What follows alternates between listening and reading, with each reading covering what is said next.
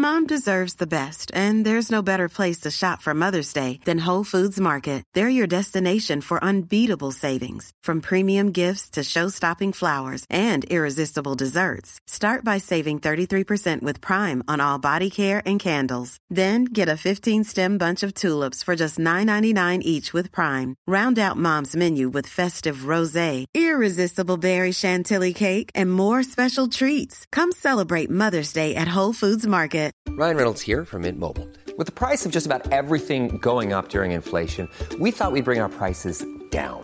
So to help us, we brought in a reverse auctioneer, which is apparently a thing. Mint Mobile unlimited premium wireless. Ready to get 30, 30, bit to get 30, bit to get 20, 20, 20, bit to get 20, 20, bit to get 15, 15, 15, 15 just 15 bucks a month. So, Give it a try at mintmobile.com slash switch. $45 upfront for three months plus taxes and fees. Promo rate for new customers for limited time. Unlimited more than 40 gigabytes per month. Slows. Full terms at mintmobile.com. Hey there, it's Michelle Norris. I'm host of a podcast called Your Mama's Kitchen. When I travel, I'm usually looking for a way to find a taste of home when I'm not at home. And one of the things I love to do when I am at home is entertain. And Airbnb allows me to do that. When I was in California recently, I rented a house that had a great kitchen. And when we were sitting around the table, we we're all thinking, we're in someone else's house. Someone could be in all of our homes as well. If you have a home, but you're not always at home, you have an Airbnb. Your home might be worth more than you think. Find out how much at airbnb.com/slash host.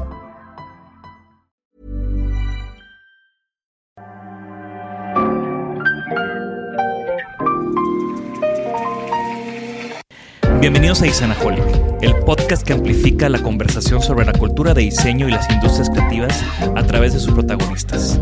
Soy Jorge Diego Etienne y los invito a escuchar este episodio, compartirlo y seguirnos en nuestras redes sociales donde nos encuentran como Isanaholic MX. Bienvenidos. Bienvenidos a un episodio corto más donde nos gusta platicar sobre objetos, sobre libros, sobre cosas que tenemos en la cabeza últimamente y que estamos discutiendo en el, en el estudio. Y la dinámica de este tipo de episodios es justamente eso, ¿no? Como replicar un poco las conversaciones que tú y yo y el equipo del estudio tenemos prácticamente todo el día, todos los días, ¿no? Que nos encanta cuestionar y nos encanta cuestionarnos también. Alex, bienvenido. Un honor, como siempre. Qué chido estar aquí otra vez en este episodio. Y pues hoy, hoy una de esas cosas que nos hacen y nos han hecho cuestionarnos mucho, pues es esto, este protagonista de la historia del diseño para bien y para mal. Hoy tenemos con nosotros al Juicy Salif, un exprimidor diseñado por Philip Stark en 1990 para Alessi. Mencionando, mencionamos a Alessi en unos episodios, en un episodio anterior, uh -huh. donde platicamos de Ana G, uh -huh. donde platicamos de esta fábrica de sueños liderada por Alberto Alessi, que sobre todo en los noventas como catapultó este tipo de diseño con un toque de humor, un toque lúdico, pero sin dejar la función atrás. Aunque creo que lo que vamos a platicar el día de hoy es déjalo. este producto sí dejó la función atrás. Totalmente de acuerdo. Un poco de la historia detrás de, del exprimidor. Uh -huh. Dice la leyenda que Philip Stark en una de esas pláticas con Alberto Alessi, no sé si estaba con él o estaba, o, no, no, no estaba con él, pero creo que estaban en pláticas de hacer algo para, para Alessi y salió y comió calamares, uh -huh. eh, calamari, y eh, en, en, en, esta dinámica de ponerle limón o una lima al calamari y ver la forma del calamari, eh, se le ocurrió hacer esta pieza que, como decimos, su función es ser un exprimidor. Para mí, su función es ser una escultura de cocina. Pues es que creo que es ahí donde creo que es lo mágico de esta pieza. Nos guste o no, o en, pues en gusto se, se, rompen géneros y habrá gente que, que la admire muchísimo y habrá gente que no le guste. ¿Quieres pero, describirla?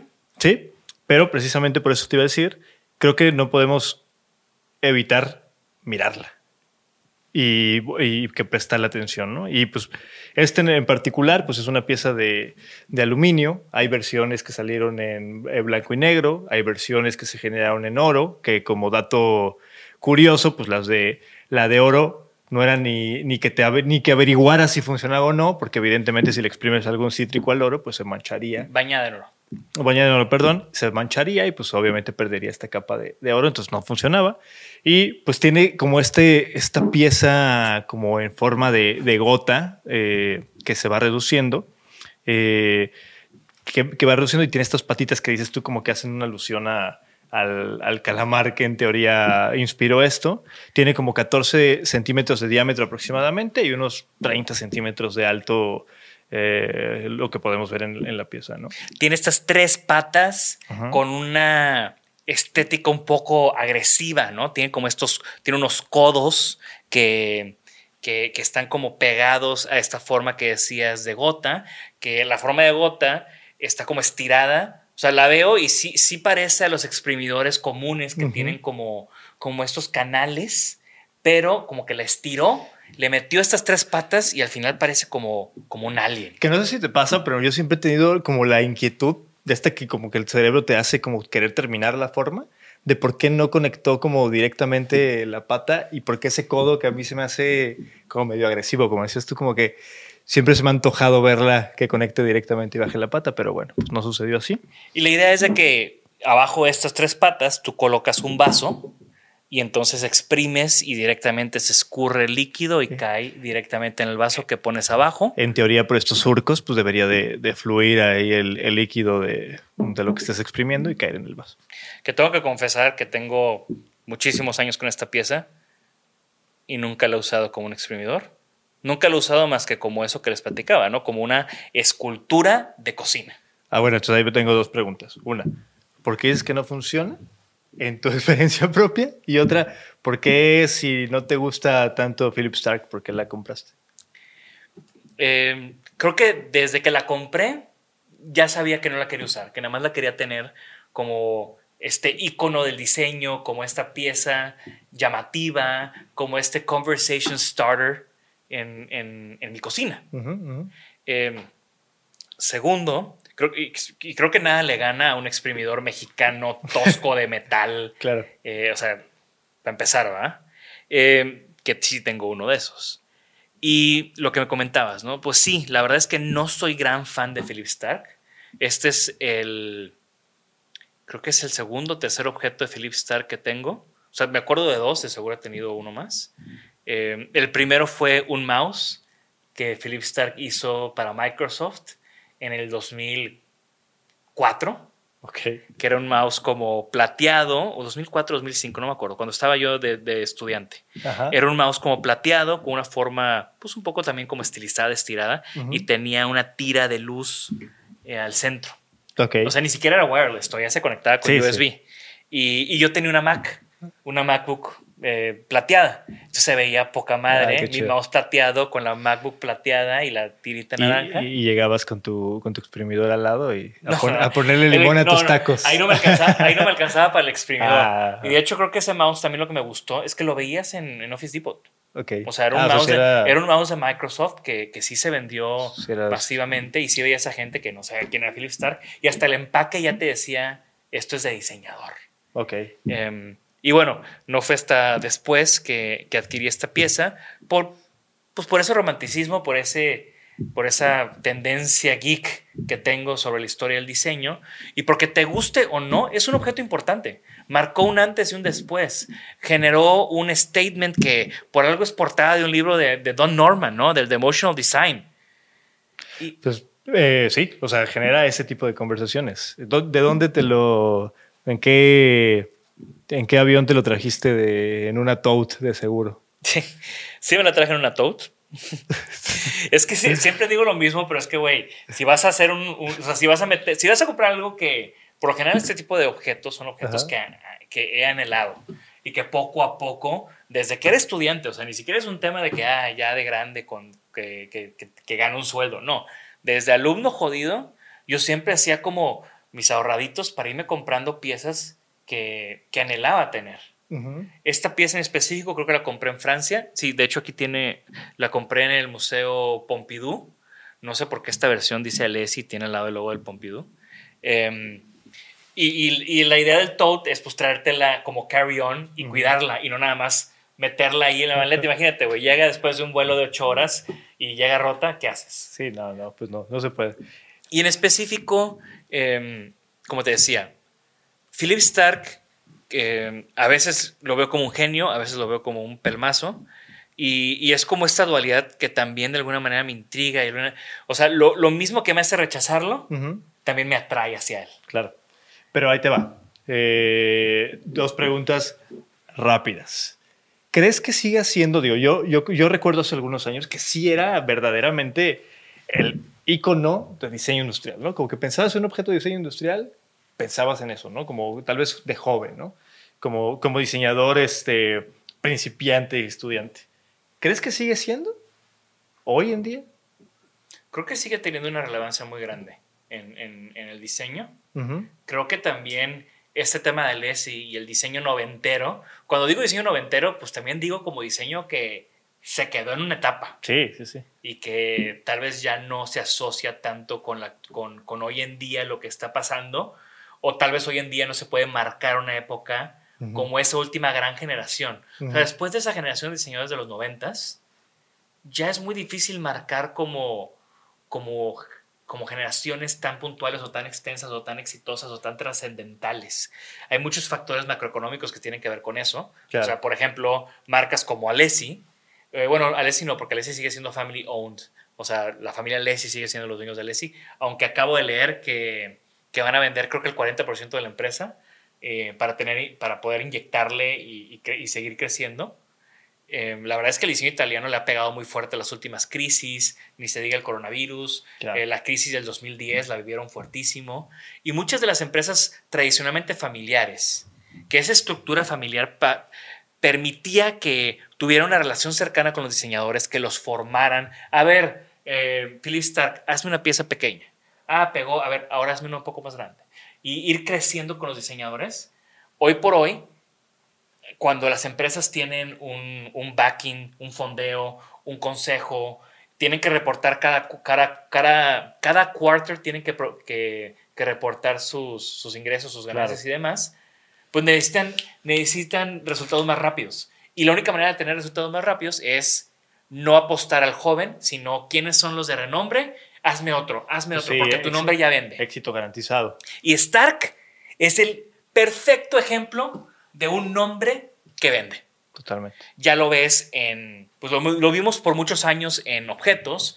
Tiene una relación muy estrecha con Cartel, con Alessi, con Driade hasta la fecha, hasta con Casina ha colaborado todas esas empresas emblemáticas. Y bueno, ya te dije, Microsoft ha hecho eh, turbinas de viento, ha hecho carros, ha hecho motocicletas, ha hecho de todo. Pero porque ya se convirtió en una marca a la cual las marcas quieren asociarse y pegarse. sí. Y hoy en día hasta sus cadenas de hoteles, eh, etcétera, etcétera, ¿no? Entonces, creo que esto es el, el comienzo de un fenómeno. Claro. Ahora, yo te tengo, yo te tengo a ti una pregunta. Eh, muchas veces tú y yo damos de referencia una charla, un TED Talk, Ujú. que vamos a poner en show notes para que vean. Un TED Talk de Philip Stark, donde... Design and Destiny. sí. Design and Destiny, donde habla y habla y habla y es más como un ramble, eh, donde toca muchos temas. ¿Qué de esa plática relacionas con este objeto? Eh, mucho. O sea, creo que el tema central de la plática, para no adelantar mucho y que la, la puedan ver, creo que el tema, tema central de la, de la plática es cómo, qué, qué papel juegan los diseñadores en el mundo, ¿no? Y eh, él menciona que no está mal hacer cosas que no funcionen, cosas que sean bonitas, que eso- cosas que él incluso le llama basura a muchos de sus diseños. Y Shit, Shit. piece of shit. Eh, con este inglés tan peculiar que tiene. Pero yo creo que lo rescato es que dice él que está, no está mal hacerlo, pero hay que estar consciente de en el momento en el que estamos. Y nosotros lo hablamos mucho en el, en el estudio, creo, ¿no? Sobre el contexto y nuestra actualidad. Entonces, él menciona en la plática que si estás en la guerra, si estás en medio de una trinchera, en un bombardeo, pues difícilmente te vas a poner a pensar de qué marca son tus botas y si se ven bonitas o no. Entonces, dice que él que la misión como seres humanos y como diseñadores debería de ser propiciar las condiciones adecuadas para sentarnos a discutir si está bonito o no está bonito, si funciona o no, no funciona, que nuestra principal preocupación sea el exprimidor de Philip Stark, ¿no? Pero evidentemente hay tantas necesidades en el mundo que eso complica la conversación. Entonces creo que eso, eso me gusta y eso conecta mucho con este objeto. Nosotros lo utilizamos mucho en nuestras clases como, como este ejercicio de reflexión, donde le decimos a los estudiantes, a ver, no hay una respuesta correcta. Vamos a dar argumentos por qué sí, por qué es este símbolo de diseño industrial, por qué debe de ser este símbolo de la escultura perfecta que remonta a un objeto. eh, y, y las conclusiones siempre cambian. Las conclusiones siempre cambian.